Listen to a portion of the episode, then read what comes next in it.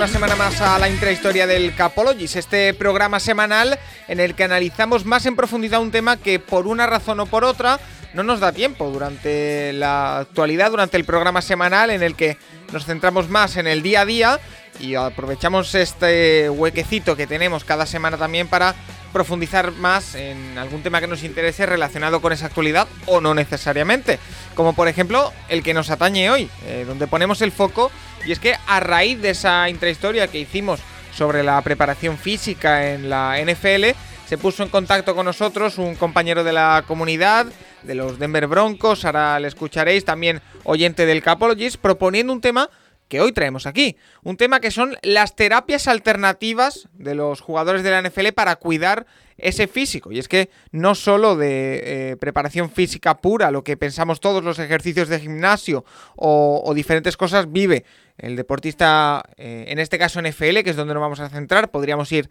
a otros ámbitos, pero nos vamos a centrar en NFL, sino que también hay otras formas de cuidarse y algunas buenas, otras no tan buenas, y por eso lo vamos a analizar con eh, David Alonso, que es biólogo de formación y que además le podéis seguir todos en la cuenta DB87 David, que es fan también de Denver Broncos. ¿Qué tal, David?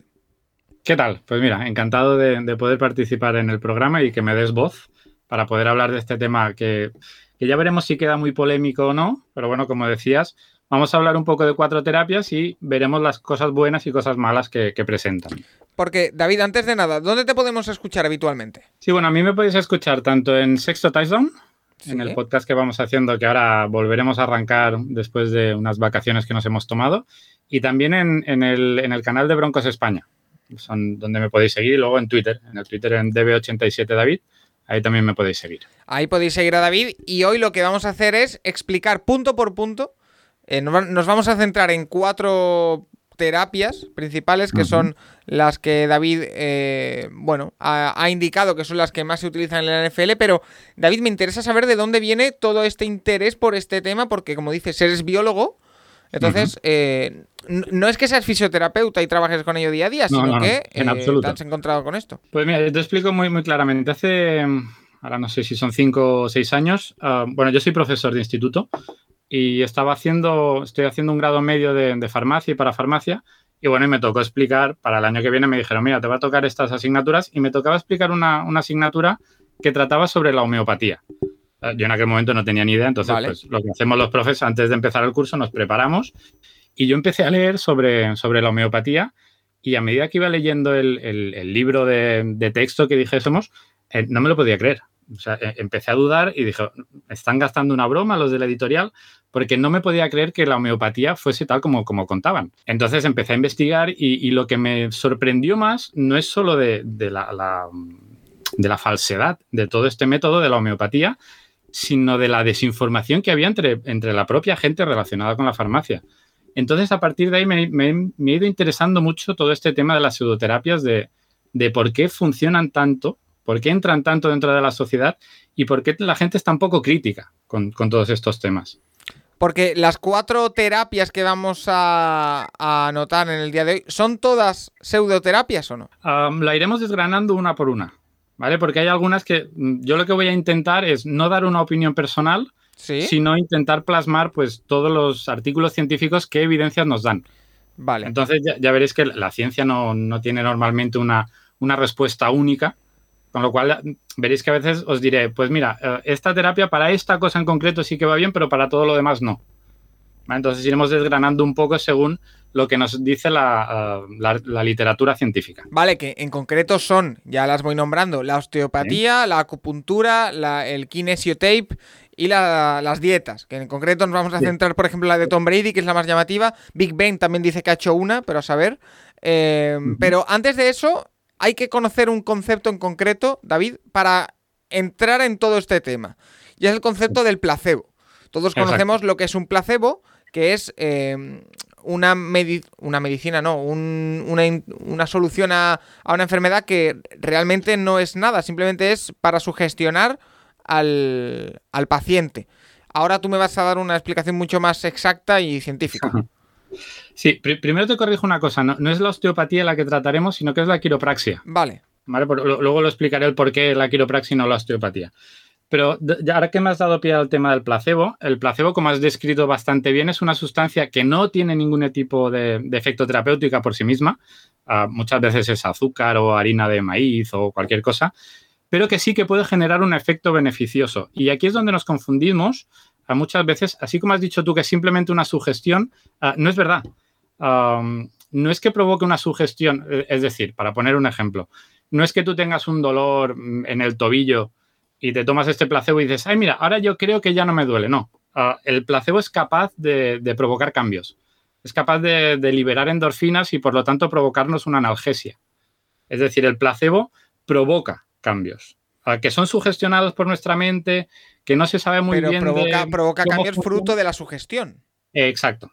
Sí, sí, pero que, hay cambio. Es decir, que hay una liberación que, que al final nos da una analgesia. Al final nos quita el dolor, el placebo no es que yo crea que me ha desaparecido, es que realmente ha desaparecido.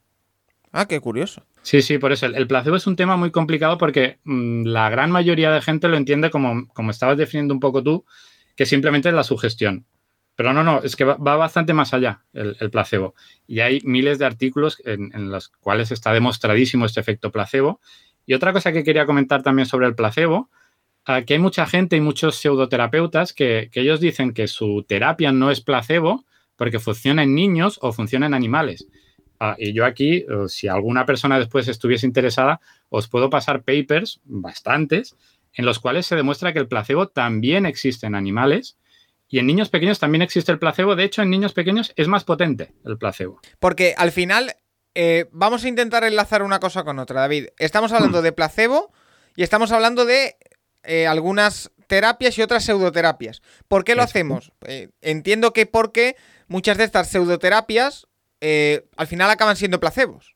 Efectivamente, efectivamente, porque hay muchas de estas pseudoterapias que te dicen, no, no, pero es que yo tengo testimonios que te pueden demostrar o que te pueden decir que ellos sí que uh, notaron un efecto analgésico o a ellos le han mejorado tal lesión.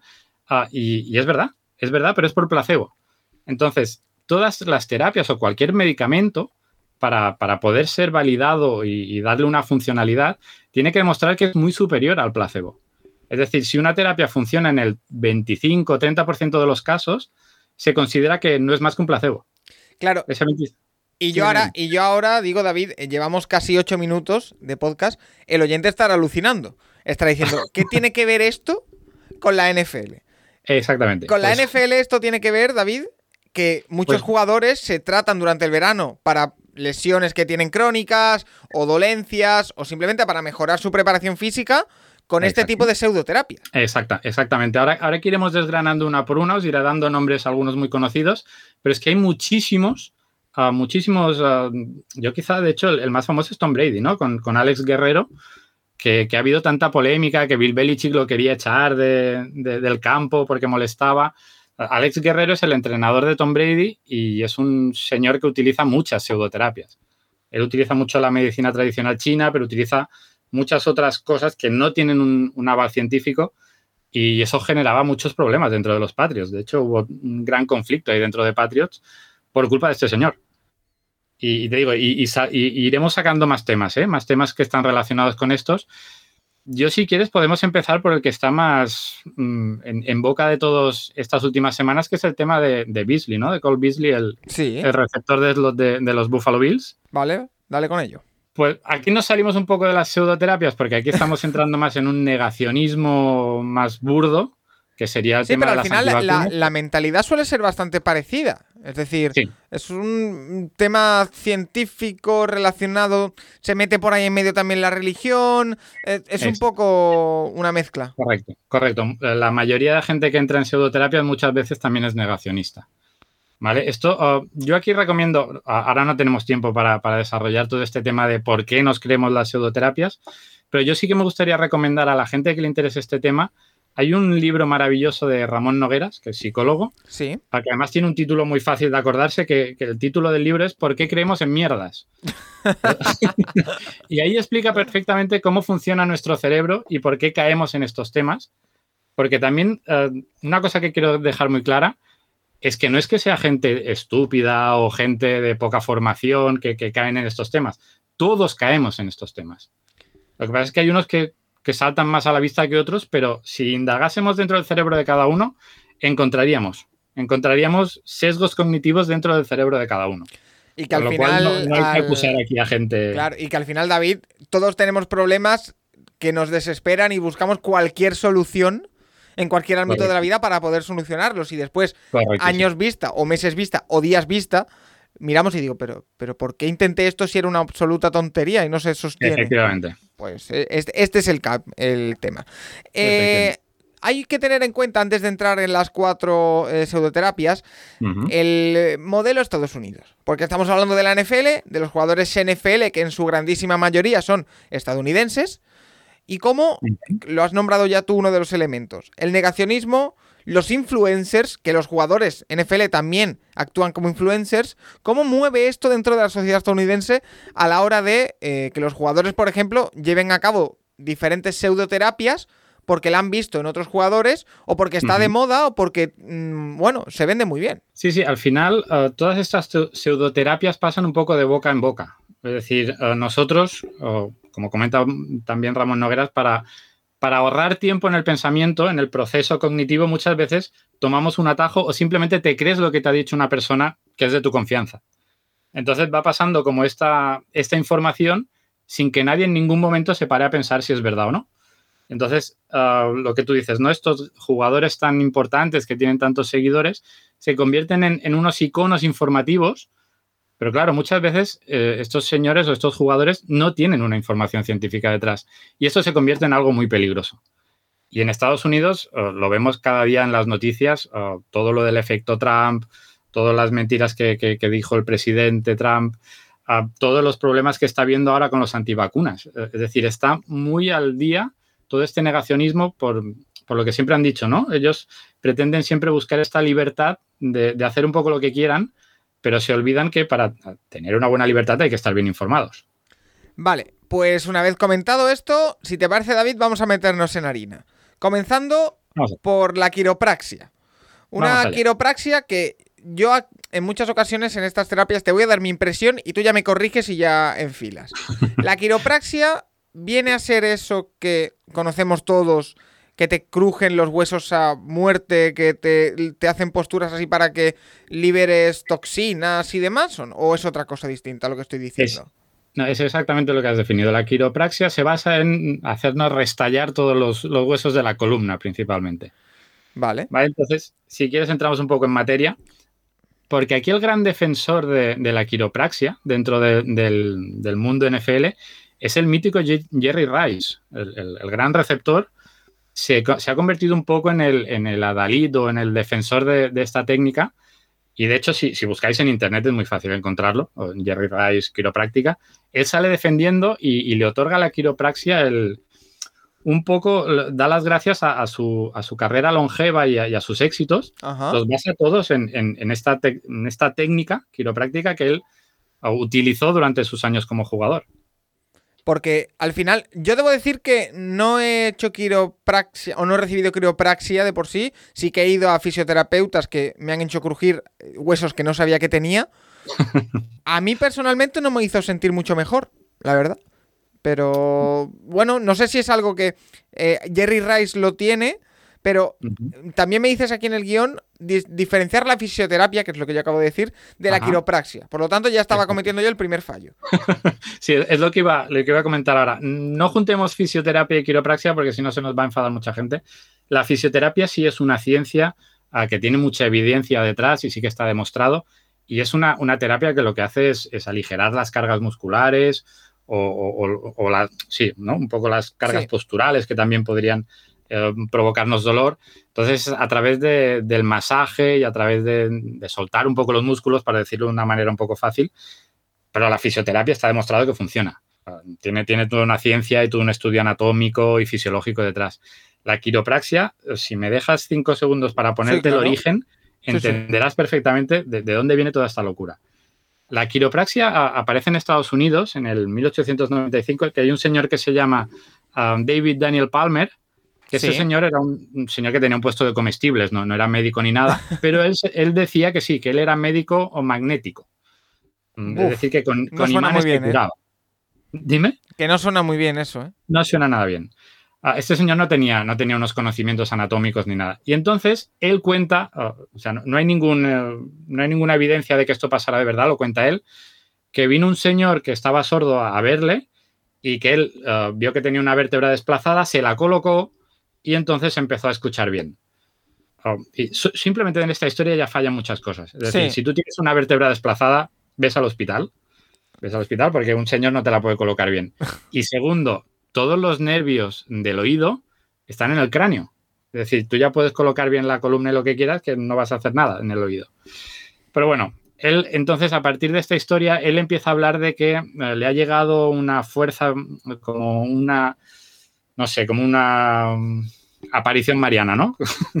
que baja un, poder que le, que le explica todo, todas las enfermedades y que todas las enfermedades están relacionadas con la columna y él habla de que en la columna hay una inteligencia innata. Vale. Y, como una energía que fluye por la columna y que cualquier, um, él habla de subluxaciones, que serían como movimientos de las vértebras, que cualquier subluxación nos puede provocar una enfermedad, cualquiera, una enfermedad de riñón, de la vista, de lo que sea. Y entonces, recolocando las vértebras, él consigue sanarte. ¿no? Esta sería un poco la base de, de, esta, de esta pseudoterapia. Vale. Entonces dice, bueno, esto al final no es más que un chamán mm, que está aquí con, sus ideas un poco raras. Pero entonces, ¿por qué ha funcionado tanto la quiropraxia? Pues porque este señor tiene una gran idea, que es que monta una escuela. Monta una escuela donde la gente va a hacer ahí unos cursos y entonces empieza a expandirse la quiropraxia por todo Estados Unidos. Y ahora está expandida por casi todo el mundo. De hecho, hoy en día, si pero, pero que yo sepa, eh, perdóname David, la quiropraxia hoy en día, eh, según lo que yo sé, no se utiliza para mm, solucionar enfermedades de riñón. Sí, sí. ¿Sí? Sí, sí, sí, sí. Ah, pues no, yo, yo mira, en, mi imaginario, eh, la quiropraxia sirve para mm, un, poco más que para... Mm, a ver, es que no quiero juntarlos, pero para algo parecido que para la fisioterapia en cuanto a masajes y demás. Yo pensaba que era algo parecido ahí, pero si tú me dices eso, me, quedo, mucho más flipado. ¿eh? Existe un problema, mm, es decir, muchos fisioterapeutas, para ganar más clientes, entran en pseudoterapias de estas como la quiropraxia o como la osteopatía, que es otra pseudoterapia, um, y realmente lo que te están haciendo es fisioterapia. Ajá. Y, después dicen, ah, no, te voy a hacer, te voy a tirar aquí unos sonidos de osteopatía, pero eh, al final te están haciendo fisioterapia. Con lo cual, los pocos quiroprácticos que existen aquí en España, porque aquí en España no está aceptada la quiropraxia, los pocos quiroprácticos que hay aquí en España, la mayoría hacen fisioterapia. Pero yo, yo siempre digo, muy importante, si vais a hacer alguna cosa de estas, importantísimo que sean fisioterapeutas. Porque un fisioterapeuta sí que tiene una, unos estudios detrás y sabe de anatomía y nunca te, hará crujir el cuello como hacen los, los quiroprácticos. Pero sí, sí, la quiropraxia sirve para curarlo absolutamente todo. Teóricamente. Teóricamente, sí, sí, evidentemente no, no, no, sana nada. Y te digo, todo este tema de las subluxaciones y todo esto no tiene ningún sentido, ¿vale? Y, te digo, de todos los estudios que he estado buscando yo, el único en el cual demuestra algo de efectividad, el único estudio que he encontrado que demuestra un poco de efectividad es en el dolor lumbar crónico. Para todo lo demás, ah, todos los estudios dicen que la quiropraxia no tiene ninguna evidencia, no funciona. Vale, y una vez dicho esto, eh, Jerry Rice es el abanderado, pero ¿Hay muchos jugadores que hagan esto? Hay muchos, muchos jugadores que se tratan con quiropraxia, muchísimos. Para mejorar, para lesiones, como hemos dicho, crónicas o mejorar. Exacto, para mejorar lesiones crónicas o incluso para quitarse el dolor, que, como hablaremos es lo que se tratan más. Los jugadores de la NFL lo que buscan más es quitar dolores. Vosotros ya lo habréis hablado en vuestro programa muchas veces que durante la temporada. Es aguantar. Los días, después del partido sí. es recuperar el cuerpo. Sí, sí. Pues ahí es donde entra todo este tema. Y iba, iba, a hacerte, David, una pregunta muy tonta, porque te iba a decir, oye, ¿y las franquicias no pueden entrar en esto y decirle al chico, oye, mira, mm, vete al, a un fisioterapeuta mejor? No porque son, eh, están en off-season y pueden hacer lo que les dé la real gana, básicamente. Ahí, ahí, está uno de los grandes problemas y una de las grandes dudas que yo también traspaso a los oyentes de si, si las franquicias deberían meter mano aquí o no porque luego veremos ejemplos de, que al final ha salido, ha salido mal todo este tema. Y al final eso les acaba costando dinero, pues porque el, jugador se creía que ya estaba arreglado, sale a jugar, se vuelve a romper, pues al final eso le acaba costando dinero a la franquicia. Claro. Entonces yo no sé si las franquicias tendrían que tener un poco de derecho a meter mano en, quién trata y quién no trata a sus jugadores. Bueno, eh, si te parece, pasamos a la siguiente, eh, que es la acupuntura. Exacto. Esta es básicamente eh, una terapia, bueno, la conocemos todos, creo que es una de las más conocidas, con agujas. Exactamente. y en puntos clave. Sí que es cierto que aquí debo aportar, porque de hecho lo estoy viviendo hoy en día, porque yo me estoy recuperando de una lesión de rodilla. Sí sirve, pero no la acupuntura en sí, sino el tema agujas. Sí, sirve, eh, porque yo me estoy tratando con punción seca, que es, básicamente... diferente. Sí. bueno, el concepto aguja, quiero decir, ¿eh? ¿eh? que son agujas que van conectadas a una corriente eléctrica y sirve para eh, acelerar el regeneramiento de tendones, de músculos. Sí, estimular la, musculación, sí, es, es, diferente, porque ahí ya estás metiendo electricidad dentro del músculo, con lo cual ahí sí que estás manipulando. Eso es, pero la acupuntura es algo parecido, pero no es lo mismo. Es decir, es va con agujas, va en, sitios clave, sirve para liberar un poco el músculo o lo que sea, pero ¿en qué consiste exactamente? Al final la acupuntura es una ciencia milenaria, que esto siempre gusta mucho de, vender, pues, ¿no? O sea, tiene milenios de, historia y se basa en la medicina tradicional china y en la medicina tradicional china siempre se habla de, una energía que fluye por nuestro cuerpo y nuestros órganos, ¿no? ellos le llaman ki a esta energía si a alguien le interesa es un follón, ¿eh? porque luego también está la energía del yin, la está el yang. Sí, esto es lo famoso de, ¿cómo se llama? La, ciencia, bueno, la ciencia no, la... La medicina tradicional china. No, lo que estudia el, Feng Shui y todo el rollo. Ah, el Feng Shui, sí, sí, sí. Todo este tema de, energías. Sí. Y entonces ellos uh, basan que todas las enfermedades están relacionadas con, con un desequilibrio, ¿no? Una, una, falta de armonía de estas energías y ellos con las agujas en puntos claves pueden conseguir equilibrar nuevamente esta energía. Evidentemente, cualquier estudio que se ha hecho buscando, bueno, porque ellos hablan de, que todos estos puntos son unos canales de energía que ellos llaman meridianos. ya, te digo claramente, cualquier estudio anatómico que se ha hecho de buscar meridianos o buscar estas energías, mm, no se ha encontrado nunca absolutamente nada. Vale. aquí de, energías no hay nada. Ahora, si vamos al tema ah, más real de ah, el pinchazo de una aguja puede provocar algún efecto, descartando ya todo este tema de energías que evidentemente no tienen ninguna base. Ahí va yo con lo de la punción seca. Sí, yo creo que sí. ¿O no? Vamos allá. Eh, em, lo que te contaba antes es un poco el placebo, ¿no? El placebo es diferente según lo que nos den. Es decir, si te dan una pastilla, tiene menos efecto placebo que si te dan dos pastillas. Y tiene menos efecto placebo que si te dan una inyección. Es decir, según qué cosas tienen más efecto placebo que otras. Y todo lo que sean agujas tiene mucho efecto placebo. Entonces, volvemos a lo mismo. La acupuntura, por simplemente el pinchazo de las agujas, ¿te puede provocar un efecto placebo que te provoque una analgesia? Es decir, una reducción de dolor. Sí, evidentemente sí. Ahora, también te digo, hay cientos de estudios ¿vale? en los cuales ah, la, acupuntura no demuestra evidencia. Y de hecho, los últimos ensayos clínicos que me he estado leyendo, son dos ensayos en los cuales contraponen a, un acupuntor, ¿vale? Frente a un, a un, técnico que era el que estaba haciendo el estudio, que pone las agujas al azar. Es decir, hay, un acupuntor que coloca las agujas en los mm, puntos estos básicos que dice él, y el científico de al lado, que está haciendo lo mismo, pero pone las agujas donde le salen las narices porque él no sabe dónde tienen que ir. Y los efectos son iguales, los efectos son idénticos. Es decir, no importa dónde te pongan la aguja, el tema es que eh, la punción de la aguja provoca el, provoca el efecto placebo. Con lo cual provoca una analgesia. O sea, que no hay un efecto real medible, sino que es más placebo que otra cosa. Exactamente. Volvemos otra vez al tema placebo. por eso, por eso precisamente lo hemos explicado. Entonces, esto, como ya hemos dicho con la eh, quiropraxia, lo utilizan muchos jugadores para, como hemos dicho, temas lesiones, eh, dolor sobre todo en este caso, ¿no? Aquí sobre todo es el tratamiento del dolor. Aquí sobre todo se busca el tratamiento del dolor, eso, después del día del partido, buscan aliviar ese dolor. Hay un caso muy famoso, que aquí sí que me salgo un poco de la NFL, que es Clay Thompson, el jugador de los, de los Warriors. Ah, si recuerdas esa final ante los Raptors, él llega lesionado. Correcto. Se trata con acupuntura, y ahora no recuerdo si es el partido 3 o el partido 4, dice que él se siente perfectamente, que está recuperado porque la acupuntura le ha recuperado. Mm, y ya recordamos todos cómo acabó el tema. Se volvió a romper. Evidentemente, es un ejemplo, ¿eh? no, un ejemplo no sirve para, sentar cátedra, pero me refiero, esto al final pasa factura. Estos, estos intentos de sanación mm, que lo que buscan es concienciarte más a ti mismo de que estás sanado que no recuperarte verdaderamente la lesión, pues acaba pasando factura.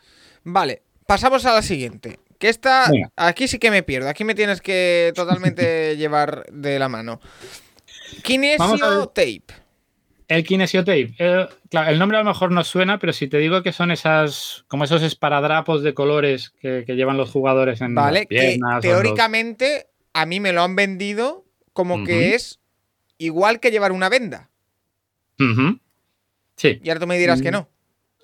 No exactamente. Vamos a ver en qué consiste. Mm, el Kinesio Tape se basa en, poner estos esparadrapos de colores que lo que hacen es traccionar la piel, ¿no? Como estirar la piel, como, la, como la repliegan un poco. Al hacer ese repliegue, lo que provoca fisiológicamente es que hay una separación, lo que sería entre la, la piel y el tejido un poco subcutáneo, y según ellos, esto podría provocar una mejor irrigación, podría mm, provocar ciertas mejoras que dentro de lo que hablamos de la fisiología podría tener una cierta lógica. ¿vale? Es decir, de lo que hemos hablado es el primero que podría tener una cierta lógica, ¿vale? Lo que nos venden. Luego sí también te digo que hay algunos que se les va la pinza y según qué color te pongan te dicen que funciona de una manera o de otra. Evidentemente eso no tiene nada que ver. No, pero, sí, que es cierto que gana credibilidad esta, esta, terapia cuando equipos profesionales de deporte, en el fútbol europeo lo vemos constantemente, sí lo utilizan vía servicios médicos. Entonces, eh, quiero, quiero pensar, o me da un poco más de credibilidad al tema. Claro, el kinesiotape lo utilizan los fisioterapeutas. ¿Vale? Entonces, oh, yo vuelvo a lo mismo. Si buscamos las revisiones y los metaanálisis científicos, ¿Qué pasa? Que es que el Kinesio Tape, eh, esto empieza en los Juegos Olímpicos de mm, los de Pekín, que son en el 2008. Con lo cual es una ciencia, una, mm, llamémosle ciencia si queréis, por ponerle una etiqueta, que tiene poco, poco recorrido. Con lo cual se necesita más tiempo para poder hacer más estudios.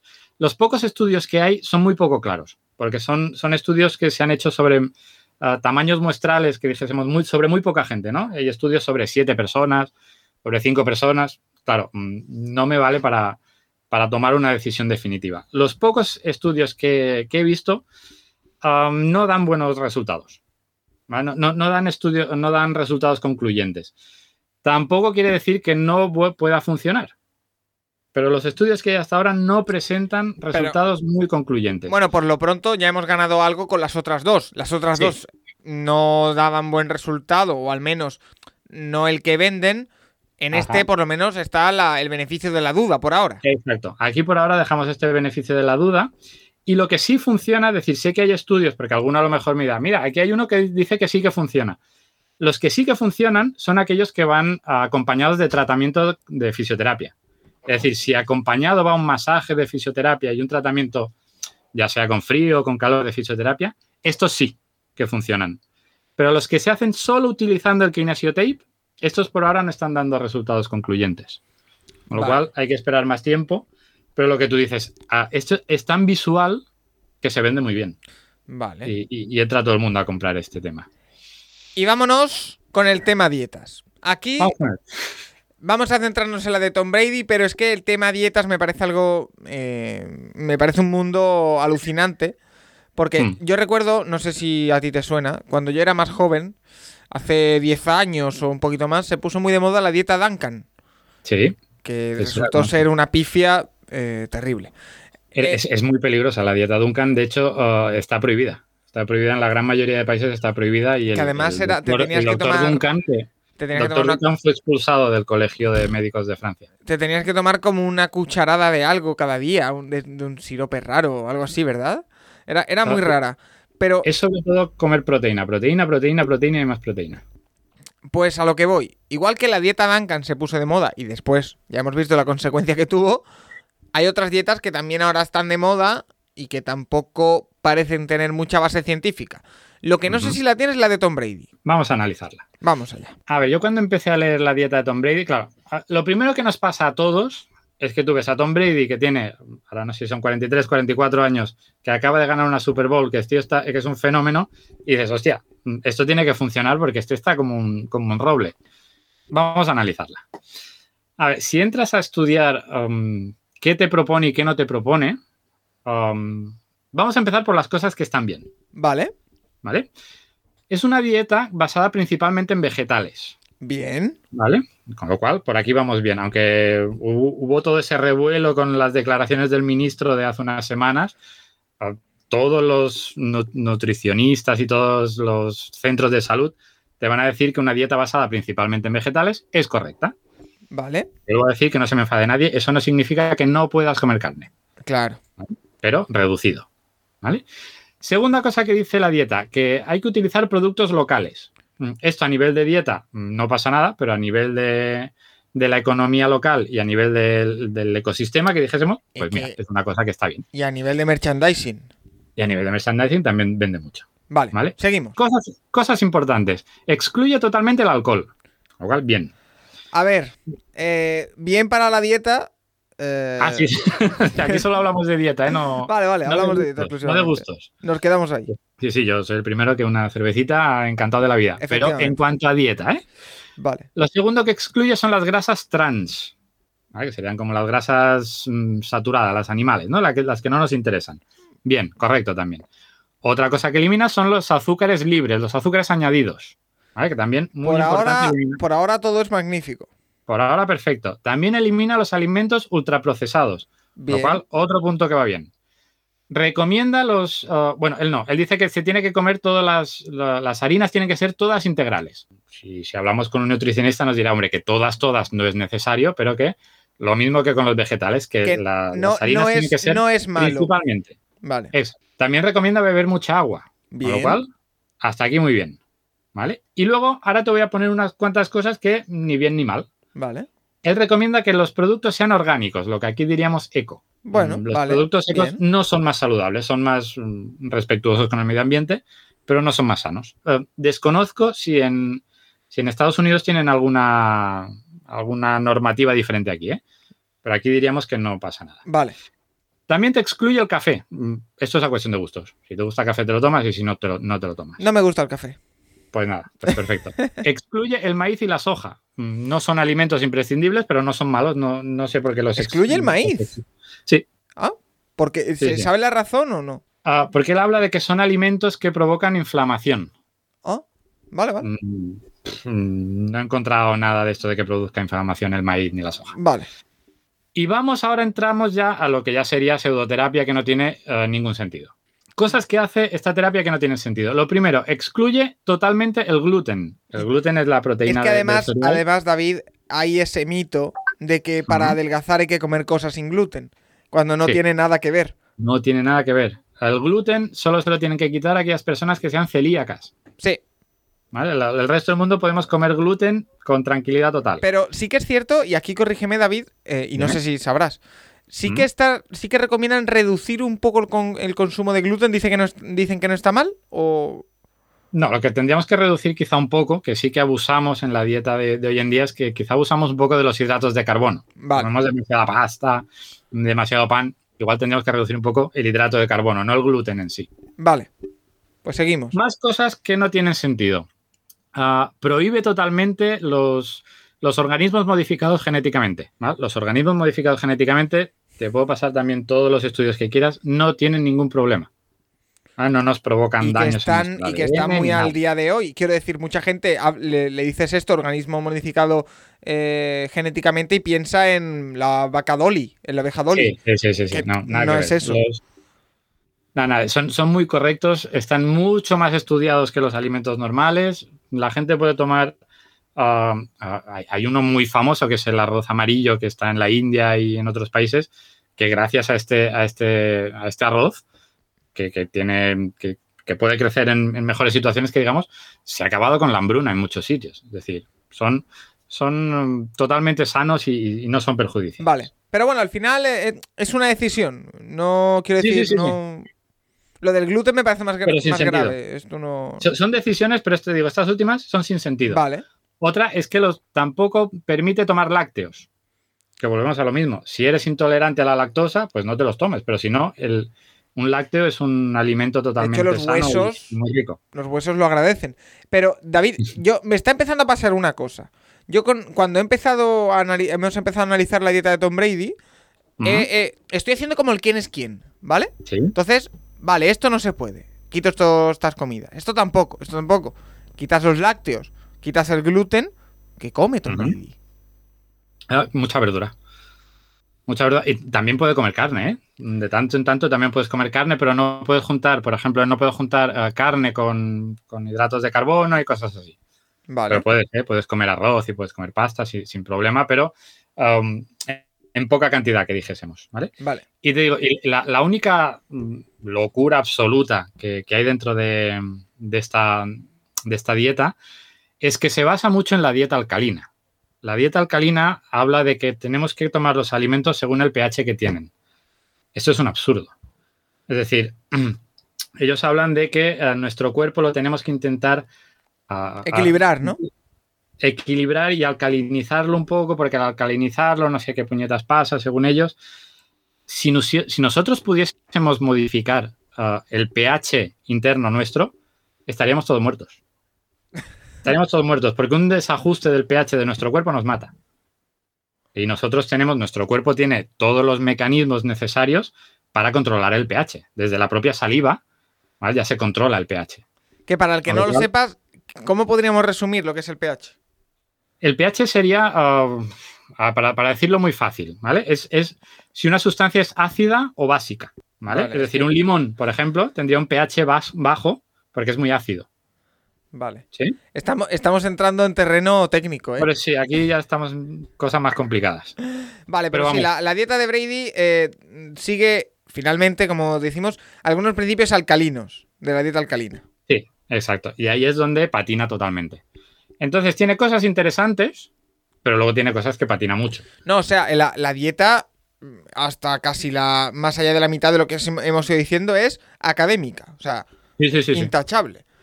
Perfecto, sí, sí, todo lo primero que hemos dicho es perfecto. Pero luego hay estas, esta parte de charlatanería que no entiendo por qué. No entiendo por qué, porque es, ibas muy bien, ¿por qué tienes que meter estas cosas raras? Pues yo lo que digo siempre, Tom Brady mm, es es un gurú y lo que queráis en fútbol americano, pero para, para temas de nutrición, pues aquí tenemos grandes nutricionistas como podrían ser Julio Basulto, o Juan Revenga o Virginia Gómez, que los tenéis en las redes y en Twitter, seguidlos a ellos, no sigáis a Tom Brady a la hora de comer. No, no, está claro, y que además también hay que tener en cuenta una cosa que no se suele tener en cuenta a la hora de hacer dietas o a la hora de hacer cualquier tipo de, cosa con, con la alimentación. Cada cuerpo es diferente, cada metabolismo es diferente, cada eh, responde mejor a unas cosas que otras. Hay cuerpos que necesitan, por ejemplo, me lo invento, más calcio diario que otros. Hay cuerpos que necesitan más vitamina C que otros. O sea, totalmente diferente. Entonces. En manos de profesionales, por favor. Siempre digo lo mismo. En manos de profesionales. Sí. Em, y más cosas, porque también me tenías aquí en el tema de dieta, nos hemos centrado en la de Tom Brady, pero evidentemente cada jugador tiene su dieta. Y hay, y hay unas dietas que están de moda como por ejemplo la dieta paleo, eh, los ayunos intermitentes, que a mí personalmente me parecen muy peligrosos, los ayunos intermitentes. Mm. Ya explicaré luego por qué cuando lo tenemos. Y la que sí que no encuentro tan mal, porque al final creo que el, objetivo es bueno, es la detox, la, para desintoxicarte, entre comillas, un poco. pues es la eh, peor de todas. ¿La peor? La peor. Joder, pues vaya. Explícame un poco cómo son. A ver, la, dieta, la dieta paleo se basa principalmente en, comer como se comía en el paleolítico. Es decir, no tiene, es que ya empezamos mal. Ah, pero te quitan la, gran cantidad de alimentos, bueno, ultraprocesados te lo quitan, pero bueno, eso ya va bien. Pero no te permiten comer legumbres, no te permiten comer según qué cereales, y ya me dirás qué problema tienen las legumbres. Ninguna, de hecho. No, no, es, un, es un alimento buenísimo. La legumbre, yo aquí recomiendo a todo el mundo que ponga más legumbres en su vida muy interesante el tema de las legumbres. Y aquí en España sabemos comer muy bien. Mm, pero bueno, te digo, es que mm, creo que no hace falta explicar nada más de la paleo, porque ya mm, creo que cae por su propio peso la chorrada semejante de que haya que comer como en el paleolítico. Vale. Pero si te digo, si, te interesa la, la, detox, que sería una de las que está más de moda, sobre todo con estos batidos así de color verde y amarillo y no sé qué, que dicen que te detoxifican el cuerpo, Aquí yo creo que hay que recordar un poco a, la gente, volvemos a lo mismo, ¿eh? los profesionales son los que te sanan. Si tú tienes un problema de toxicidad en tu cuerpo, ves al hospital porque tienes un tema muy grave. Ah, porque nosotros tenemos unos órganos que se llaman riñones y otro que se llama hígado, que son los encargados de sacar las, bueno, o incluso te diría que las glándulas sudoríparas, que se encargan de sacar las toxinas fuera. Entonces, si deja de funcionar uno de estos, mmm, tranquilo que te vas a dar cuenta y acabarás en el hospital, lamentablemente. Con lo cual, estos batidos no sirven absolutamente de nada. De nada. Pero, pero de nada. Y de hecho, hay, no, no voy a dar nombres de, de, marcas ni de empresas, pero hay una empresa aquí que existe en España que, de hecho, se está demostrando que es peligrosa. Sí, yo, yo creo que sé cuál me dices, sí, sí. Porque se están demostrando que es, esos batidos son hepatotóxicos, que significa que, que toxifican el, O sea que no, no, no, solo es detox, sino que son tox. Exactamente, exactamente. Porque al final te van a acabar haciendo más daño que, yo cuando, que bien. Yo te soy sincero, David, cuando he leído lo de detox, yo he pensado en. Porque sí que es cierto que hay ciertas dietas que después uh -huh. de, por ejemplo, eh, de unas vacaciones en las que has estado, me invento, tres semanas eh, sin medir nada la alimentación, sin cuidar nada, uh -huh. decir, oye, hay una dieta de que comiendo ciertas cosas puedes desintoxicar, como decía un poco el cuerpo. Eh, liber... Eso no sé si es lo mismo que esto y es un error. No, no, no. No, no, no, no eso, es, eso, es lo, eso, es, lo, que yo he pensado cuando he leído dieta detox, ¿eh? no he pensado en los batidos. Lo de los batidos ya como, que dice, como dice mi admirado Julio Basulto, lo que tenemos que hacer no es tanto preocuparnos en comer súper bien, todo ahí súper controlado, sino en dejar de comer mal.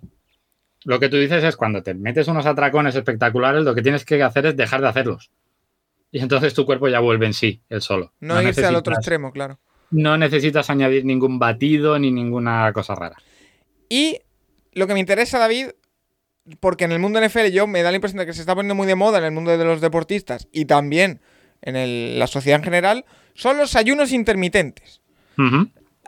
A mí me resultan muy peligrosos por el hecho de que puede crear cierto trastorno alimenticio. O esa es mi impresión desde fuera. Que puede crear. De, mmm, vale, he estado 12 horas sin comer o lo que sea te, que te marque el ayuno Mm, cuando coma me voy a pegar un atracón. Hmm. Y eso puede llevarte un trastorno alimenticio. Claro, el, todo este tema uh, es un poco lo que has comentado tú antes, que depende mucho de la persona. Porque también, supongo que habrás oído muchas veces que aquí se, incluso hay refranes, ¿no? De que, como es lo, aquello de desayuno como un rey, come como un príncipe y cena como un pobre. Sí. Uh, de que el yo, lo hago, desayuno yo, lo hago, yo lo hago completamente al revés, por ejemplo. yo desayuno y, y muy no poco. Y... ningún problema. Y no tendrás ningún problema. Que yo sepa, no. Es que todo eso de que el desayuno sea lo más importante o de que es importantísimo hacer seis comidas al día o algo así. No, no, no, aquí que cada uno se reparta la comida como quiera. Mm, A mí me va bien hacer tres al día. Y casi te diría que un poco como tú, la, las más importantes son casi la cena. Yo sí. desayuno muy poco. Y, y, esto pasa lo mismo con los jugadores. Hay jugadores que, que cuando, si tienen partidos por las mañanas o algo así, necesitan comer mucho y hay otros que necesitan comer muy poco. O incluso hay algunos que van en ayunas. Entonces aquí es muy importante que haya un nutricionista o un chef dentro de cada equipo y que sepa lo que necesita cada uno. Porque si yo pongo la misma dieta a todos, yo qué sé, imagínate un tío de línea que necesita comerse mmm, tres pollos y 400 gramos de pasta y luego el señor de al lado, pues que no, que él prefiere mmm, ir en ayunas. Es que esto depende de cada uno. Y lo que decíamos del ayuno intermitente, pues hay gente que no tiene problema en hacer esos ayunos de 12 horas, porque después cuando arranca no tiene un hambre especialmente brutal, y comerá normal. Y luego otro, como me decías tú, que si haces un ayuno de 12 horas, luego se va a volver, volver loco, porque no está acostumbrado. Entonces, no es, un, no es una dieta que sirva para, para todo el mundo. Aquí es, aquí es más conocer tu cuerpo y cuándo necesitas comer y cuándo no. Y que reiteramos, hay algunas dietas que les van muy bien a los jugadores, cada uno la suya, uh -huh. y a Tom Brady le va muy bien la suya, aunque tenga algunas uh -huh. incongruencias, como hemos dicho pero que, que, bueno, que cuidado con llevarlas a cabo personas no profesionales y no puestas en manos de profesionales, eso es lo más eh, importante. Entonces, lo más importante sí. es eso. David, para ir haciendo un poco de, de recapitulación, eh, uh -huh. para ti, ¿cuál crees que es la influencia real de estas pseudoterapias que pueden incluso llegar a ser contraproducentes en el mundo de la NFL? Están muy extendidas, están más extendidas de lo que pensamos, menos... Eh, al igual, al nivel que la sociedad. ¿Cómo está la NFL en ese tipo de, de cosas?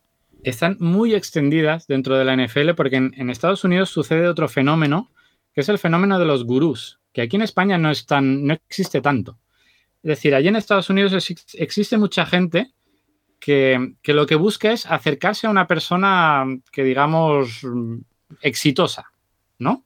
Uh, yo el ejemplo que ponía antes de, Alex Guerrero, el entrenador personal de, Tom Brady, al final mm, tampoco quiero faltarle demasiado porque no conozco a este señor, pero lo que ha hecho es ver un tío que es exitoso, y en el 2007 o algo así, engancharse a él, engancharse a él y decir, pues no, pues yo le voy a hacer un método específico a Tom Brady y a partir de ahí yo me hago famoso. Y existen muchísimos gurús dentro de, Estados Unidos y existe mucha publicidad dentro de, la NFL.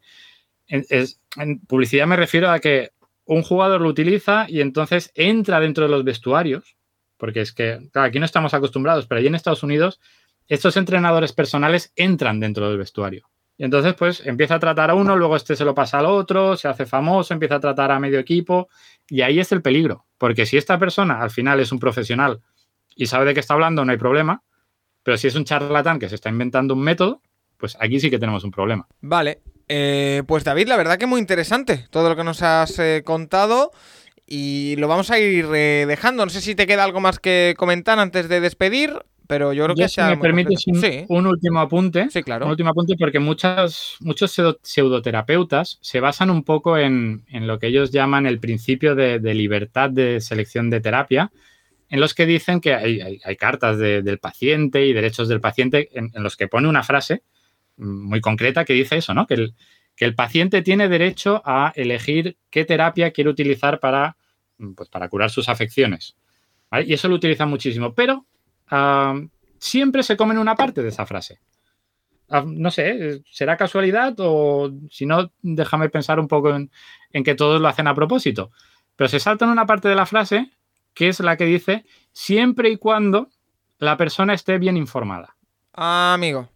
Entonces, yo creo que lo que necesitamos hacer todos es eso, es informarnos bien. Porque si yo, a mí me dice un amigo que él ha ido a hacer quiropraxia y le han crujido el cuello y le ha ido perfecto, pues yo acabaré yendo a quiropraxia y me van a crujir el cuello y a mí lo que me pueden hacer es matarme. Entonces, eh, muy importante informarse bien de todas esas terapias. Pues importante eso también y también importante que los jugadores de la NFL eh, se cuiden. Eh, con, profesionales a ser posible. Exactamente. David, muchísimas gracias por pasarte por la intrahistoria del Capology. Recordad que lo podéis escuchar en sexto touchdown en Broncos Spain y también seguirle en Twitter en DB87David. Y que, bueno, agradecerte que hayas pasado por esta intrahistoria y a los oyentes recordaros que no paramos, ni aunque estemos ya en esta época veraniega, con el calor que hace, da igual, seguimos en el Capology semana a semana con el programa semanal habitual de cada semana del miércoles habitualmente y con una nueva intrahistoria al final de la semana, en torno al viernes, siempre suele ser. Intentamos no faltar a la cita y si lo hacemos retrasarnos lo mínimo posible. Así que lo dicho, hasta la próxima. Venga, un saludo.